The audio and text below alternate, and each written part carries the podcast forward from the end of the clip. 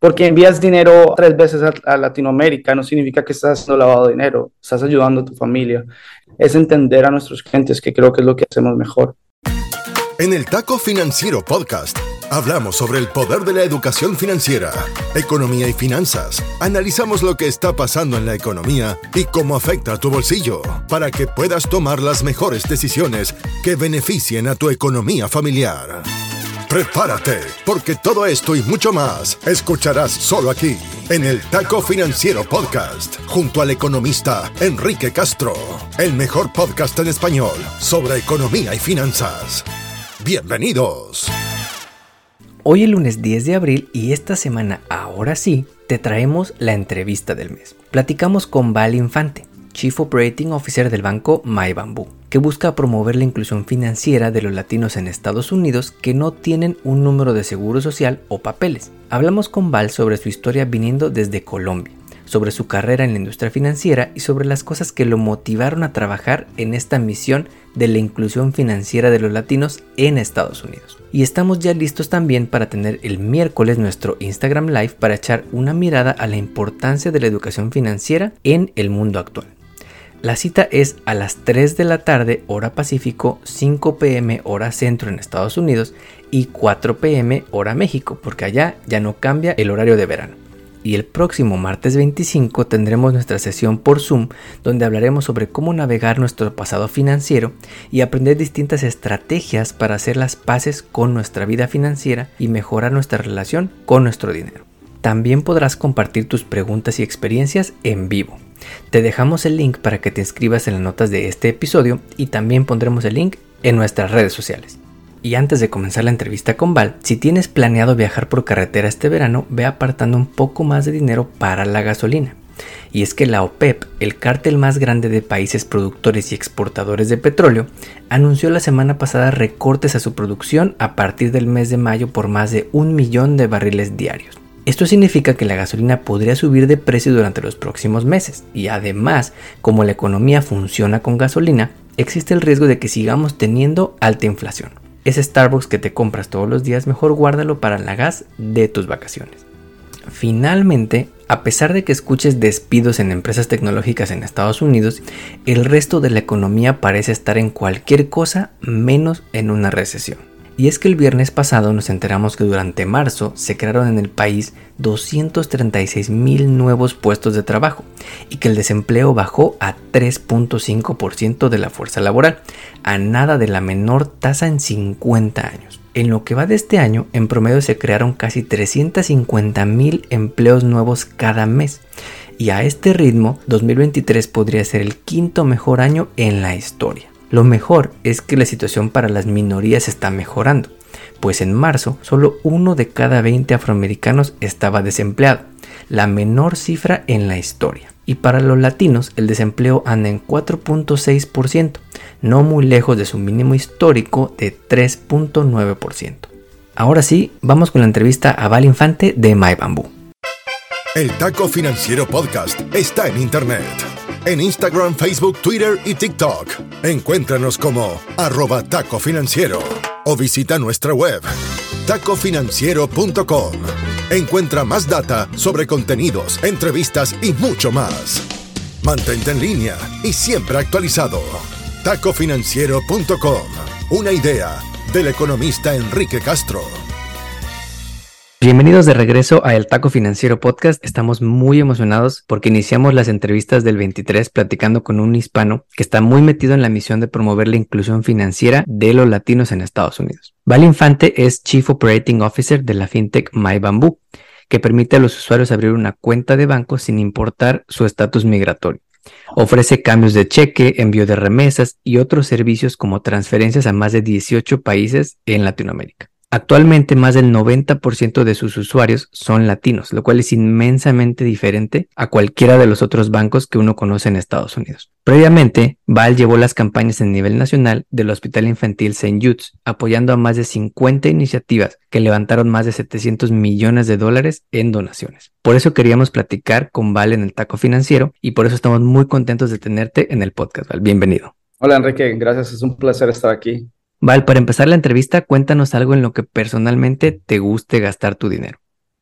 ¿En dónde empiezo? No, no, más que la verdad me gusta full el tenis y la pesca y viajar. Es como que más que todo es el deporte y viajar. Trato de viajar cada tres meses. Pienso que es importante para la salud mental mía.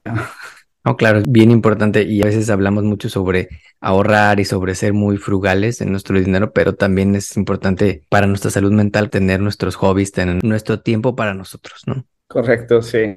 Vale, ahora sí entrando en materia, cuéntanos un poco cómo llegan tú y tu familia a Estados Unidos desde Colombia y cómo inicias tu carrera en el sector financiero.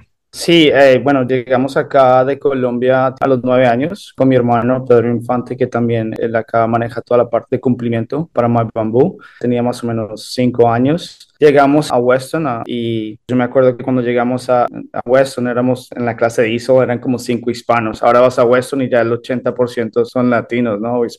Pero, pero sí, llegamos ahí, estuve toda la elementary school, me crié en los Estados Unidos, pero siempre he tenido en mi corazón el camino que fue llegar acá y, y más que todo poder llegar a poder trabajar y ser legal en, los Estados Unidos, ¿no? Que es un, un, viaje que todos los inmigrantes tienen que hacer cuando llegan aquí, ¿no? Claro, y que además puede tener muchísimos retos en el camino, ¿no? Desde legales, financieros, de trabajo. Cuéntanos un poquito cómo inicias tu carrera en el sector financiero y qué te lleva a crear My Bamboo. Bueno, eh, la verdad que me dio a, a, los 20 años quise regresar porque nací en las Islas Canarias, o sea que tengo parte de mi familia también es, es española. Y me fui a visitar a mi padre allá y empecé a trabajar, digamos, en, en un bar. Y conocí una persona que, que, digamos, yo lo vi llegando al bar y era súper elegante y, y, era súper culto y me empezó a hablar bastante sobre la parte de las finanzas. En esa, esa época él era broker para la gente eh, en Inglaterra entonces me enseñó, me empapó un poco del tema y me enseñó más o menos, eh, tipo, a mí me, siempre me han gustado los números. Entonces eh, aprendí un poco de él, me di un trabajo, trabajé un poco en la banca ya con él en España y después eh, quise regresar a los Estados Unidos, me hizo mucha falta, estuve casi cinco años en España y al regresar quise aplicar lo que había aprendido de finanzas, pero ya en la parte más que todo en el sector de tener mi propia compañía. Intenté tener un, un centro de llamadas que fallé. Duré como año y medio con el centro de llamadas y después dije, ¿sabes qué? Quiero aplicar lo que he aprendido en, en mi carrera y cómo ayudar a los niños de San Judy. Fue cuando me metí a trabajar para la parte del hospital, que me gustó mucho lo que hacen por los latinos que llegan acá, que no importa el estado migratorio y los ayudan eh, con tal de que puedan tratar ese tipo de, de, de cáncer, ¿no? Y entonces, ya estando en Estados Unidos, creas My Bamboo. Sí, ya estando en los Estados Unidos, pues estuve más o menos cinco años trabajando para el hospital de St. Jude. Me di cuenta que de todas las, digamos, todo el trajín que la gente tenía que pasar, digamos, cuando querían hacer una donación, digamos, el 80% de las donaciones que recibíamos eran efectivo y ellos querían hacer más. Y uno escucha, de verdad, escuché muchas historias de la gente que llegó acá, digamos, todo el trajín, que, el trabajo que tuvo que hacer para llegar acá. Veía otras compañías como Western Union y he escuchado historias, digamos, de gente que que trataba de abrir cuenta en los bancos. Ponía muchos requisitos, entonces cuando estaba en Memphis me junté con un grupo de inversionistas y empezamos a, decir, ok, ¿cómo bancarizamos a esta gente y de, de bancarizar? Pero ¿cómo los ayudamos a, a ver todas esas compañías que de verdad se aprovechan porque los cargos son masivos, ¿no? Y, se aprovechan de, de la gente y del hispano y de del inmigrante, ¿no? Porque saben que tenemos esa necesidad. Entonces fue poniendo todos los productos poco a poco, la verdad. Claro, y lo que dices es bien interesante porque esta industria de, de préstamos de predatory lending es una industria sí. también bien lucrativa y, y, muy, muy abusiva. Hay, hay tasas de interés que pueden llegar hasta el 600% de tasa de interés anual. Y es una locura porque, como dices, la gente que no tiene acceso a la banca tradicional, pues no tiene de otra, ¿no? Tiene que sufrir estas altísimas tasas de interés alrededor del país y, y no son pocos, se estima que son casi 6 millones de hogares los que en Estados Unidos no tienen una cuenta de banco, de acuerdo con los últimos datos de, del FDIC. Pero para los hispanos es casi el 8.5% de los hogares que no tienen al año pasado una cuenta de banco. Habiendo casi 12 millones de migrantes que venimos de otros países y que a veces no tenemos un número de seguro social, pues esto, como dices, nos genera muchos retos y miedos, ¿no? Tal vez no queremos dar nuestra información por miedo a que nos vayan a deportar, a miedo de que nos encuentren.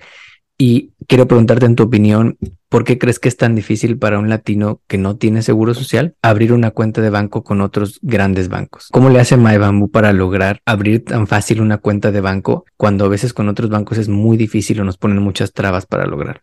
Sí, yo pienso que más que todo es que no entienden eh, el mercado, no, no, nos entienden como latinos las transacciones que hacemos, no lo han vivido, ¿no? Especialmente porque los dueños de los bancos o, como, o los funcionarios no son gente que entiende el movimiento que uno hace acá como inmigrante y como que uno de verdad sí quiere meterse al sistema, sino que, que primero que todo hay gente que no sabe que tiene derecho de entrar en el sistema o hay gente que piensan que porque están en el sistema los van a deportar, que no es así, ¿no? Ah, pero más que todo, lo bueno de Bamboo fue que sabemos exactamente las transacciones que van a hacer. Claro, hay gente que hace transacciones que no debe, ¿no? Pero esa es una de las cosas de tener a mi hermano de jefe de cumplimiento, él tiene una carrera bien extensiva en toda Latinoamérica, hizo muchos cursos entrenando a gente de cumplimiento. Entonces, él de verdad ha ayudado a que podamos enseñar a la gente cómo hacer esas transacciones y también entender el tipo de transacciones que hacen nuestros clientes, ¿no? Que es lo más importante. Porque envías dinero tres veces a, Latinoamérica no significa que estás haciendo lavado de dinero, estás ayudando a tu familia. Entonces, más que todo, es entender a nuestros clientes, que creo que es lo que hacemos mejor. Corrígeme si estoy mal, Val, pero eh, es un banco que no tiene sucursales bancarias como un banco tradicional, ¿no? Son un banco más digital. ¿Cómo funciona esto y, cómo les fue a ustedes en estos años en la pandemia en los que cambiamos la forma en la que trabajamos y usamos mucho más la tecnología? Sí, nosotros, digamos, tenemos una compañía financiera digital, ¿no? Y, más que todo, uno de los retos cuando estábamos construyendo Bamboo antes de la pandemia era cómo vamos a cambiar el pensamiento de la gente que está acostumbrado a ir a la tienda, a hablar ya con Pepe todos los viernes, se toma una cerveza, envían dinero, cambian el cheque y tal. Y yo pienso que con la pandemia de verdad nos ayudó a romper esa barrera que sabíamos que íbamos a tener que romper con, con más que todo con educación financiera, porque la gente dijo, oye, puede que esto vuelva a pasar y cierran las tiendas y toda la gente que ya estaba bancarizada y, tenía todas sus transacciones en línea pudieron hacer todos los movimientos que querían hacer. Para ellos no cambió mucho aspecto, pero para, para los hispanos que no tenían cuenta y no sabían cómo manejar sus finanzas ah, digitalmente, yo creo que les dolió bastante, ¿no? Y les asustó y eso nos ayudó a poder eh, cambiar esa mentalidad poco a poco, ¿no? Claro. Y actualmente, ¿qué número nos puedes compartir sobre MyBamboo en cuanto a aceptación en la comunidad? Sí, eh, digamos en año y medio hemos abierto casi 300 mil cuentas y diariamente ahorita estamos enfocándonos más en sacar producto y no tanta apertura de cuenta porque queremos tener un, producto que cubre muchas de las bases que la visión que teníamos era cubrir bastantes productos en una aplicación. Entonces ahorita estamos haciendo unos cambios que por ahí en 3, 4 meses vamos a salir con varios productos, pero ahorita más o menos estamos abriendo 11.000, 11.500 cuentas mensuales. Lo más importante es que creo que la gente se identifica porque, mira, yo lo he vivido, a mi madre la deportaron cuando yo tenía 15 años, me tocó salir del país un año y volver, estuvimos solo con mi hermano acá, o sea que la historia ha sido bien dura, pero creo que nos llegó a poder crear esta compañía y poder ayudar y entender a la comunidad hispana. Y lo hacemos con el marketing. Sabemos exactamente lo que siente no ser aceptado, lo que se siente tener que vivir cheque a cheque. Todavía yo a mi padre le envío eh, dinero a Colombia por My Bamboo. O sea que es algo que, que, entendemos y la tenemos bien clara en ese aspecto. Y toda la gente que trabaja para Bamboo, My Bamboo, es totalmente dedicada a esta misión, ¿no? Y hablando de los servicios que pueden ustedes hacer con otros países, de nuestros países de origen, por ejemplo, si yo quiero mandar dinero a México, a mi familia, ¿cómo funciona? ¿Ellos tienen que tener una cuenta de banco en, en el país de origen? No, hay, hay, dos maneras. Digamos, si quieres enviarles dinero al OXO para que recojan en efectivo, eh, lo puedes hacer. O sea que desde la app, en menos de 30 segundos, les envías el dinero y está listo en 35 minutos para recoger el dinero allá en México. También los primeros cuatro envíos son totalmente gratis, no tienen costo.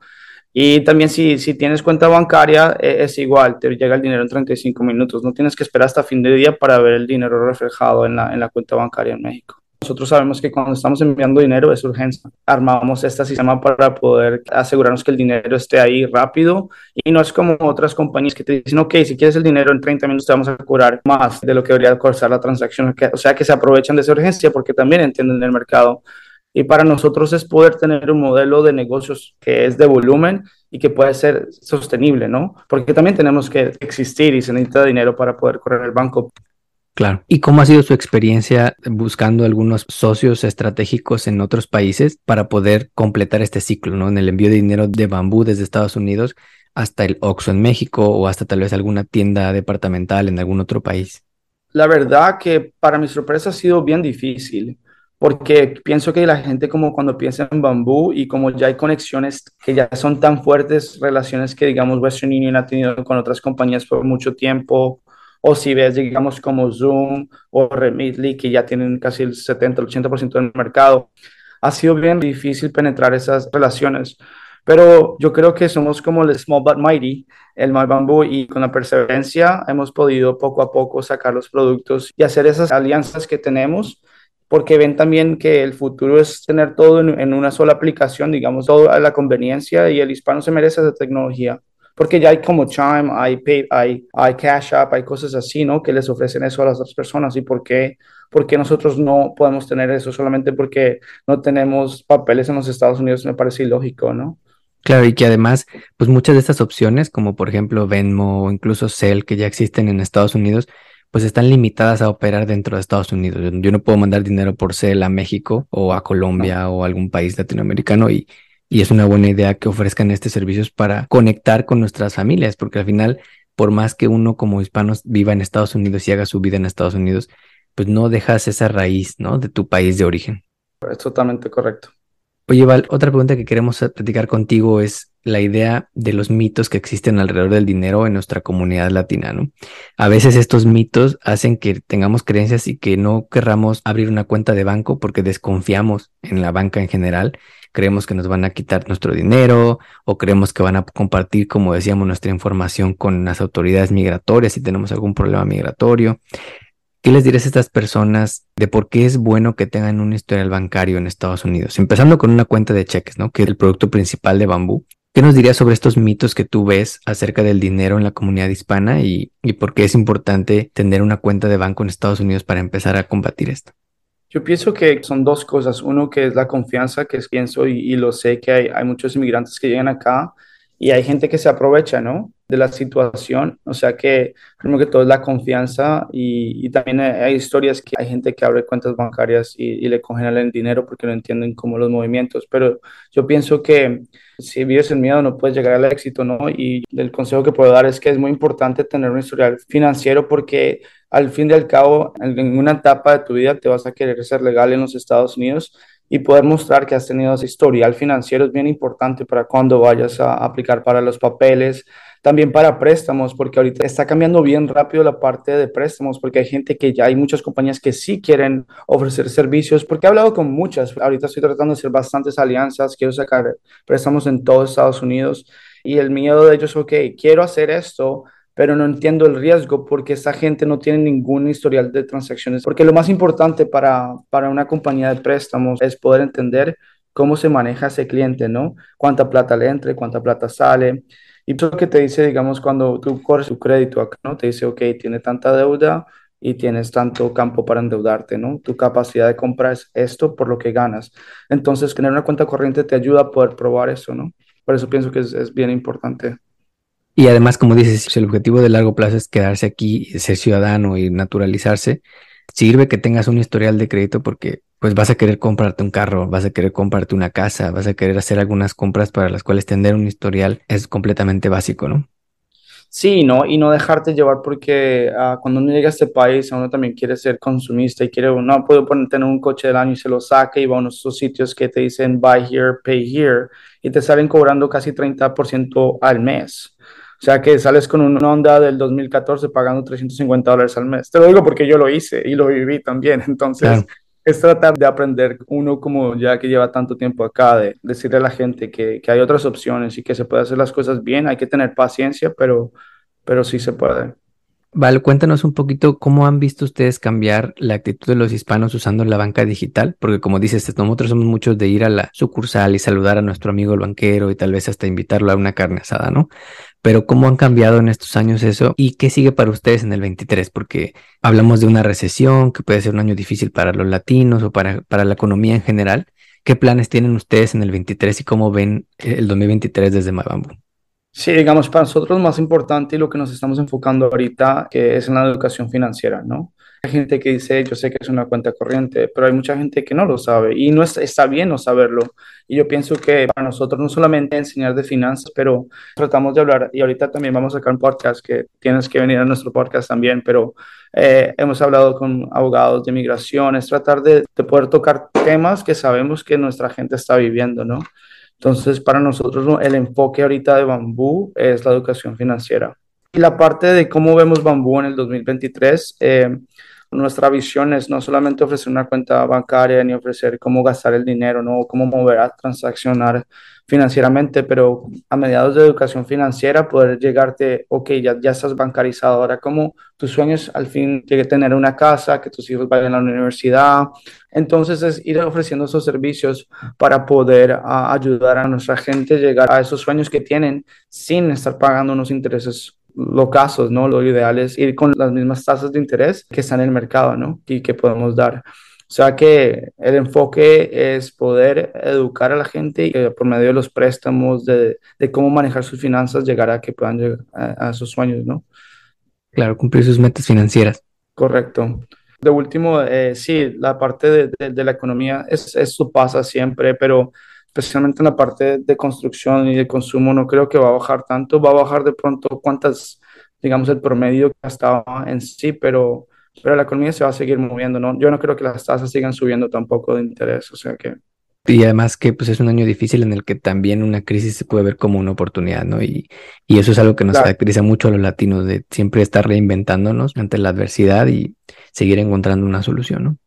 Sí, yo lo que les diría es que si, si tienen efectivo, traten de ahorrarlo y cuando las cosas bajan es cuando hay oportunidad y se pueden de pronto hasta comprar una casa que puede bajar el valor 30, 40%, que son oportunidades que hay que aprovechar, pero hay que tener un poco de efectivo y ahorros para poder aprovechar esas oportunidades.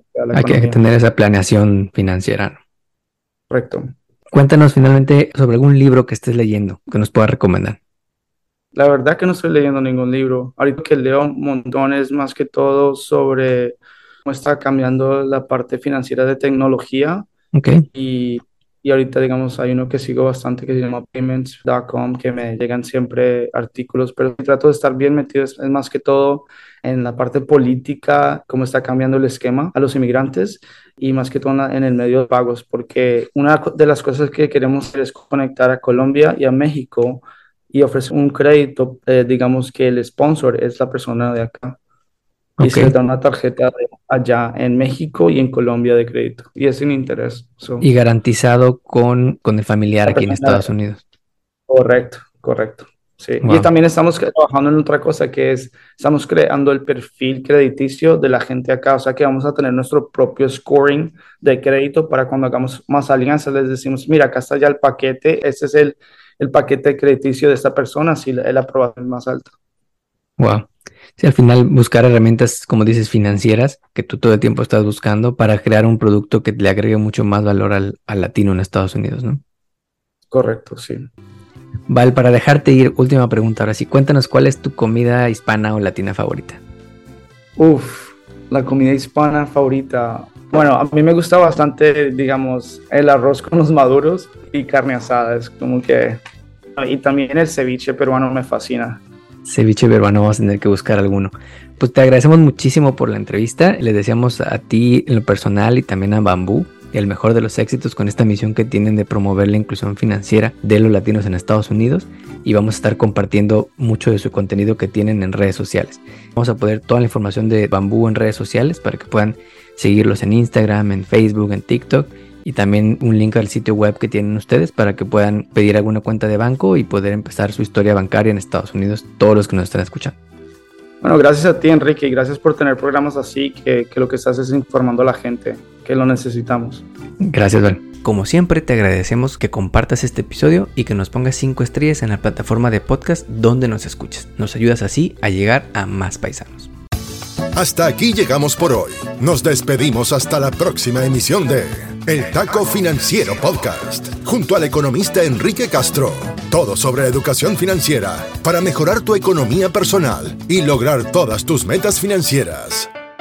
No olvides seguirnos en redes sociales para encontrar más novedades. En Instagram, Facebook, Twitter y TikTok. Encuéntranos como arroba taco financiero o visita nuestra web tacofinanciero.com. Hasta pronto. El podcast que acabas de escuchar, El Taco Financiero, refleja la opinión exclusiva del presentador o sus entrevistados y no representa la opinión de patrocinadores o terceros. El podcast tiene el objetivo exclusivo de informar y no busca promocionar la compra de acciones de empresas en específico. Tampoco es un reporte de investigación y no representa consejo legal o financiero.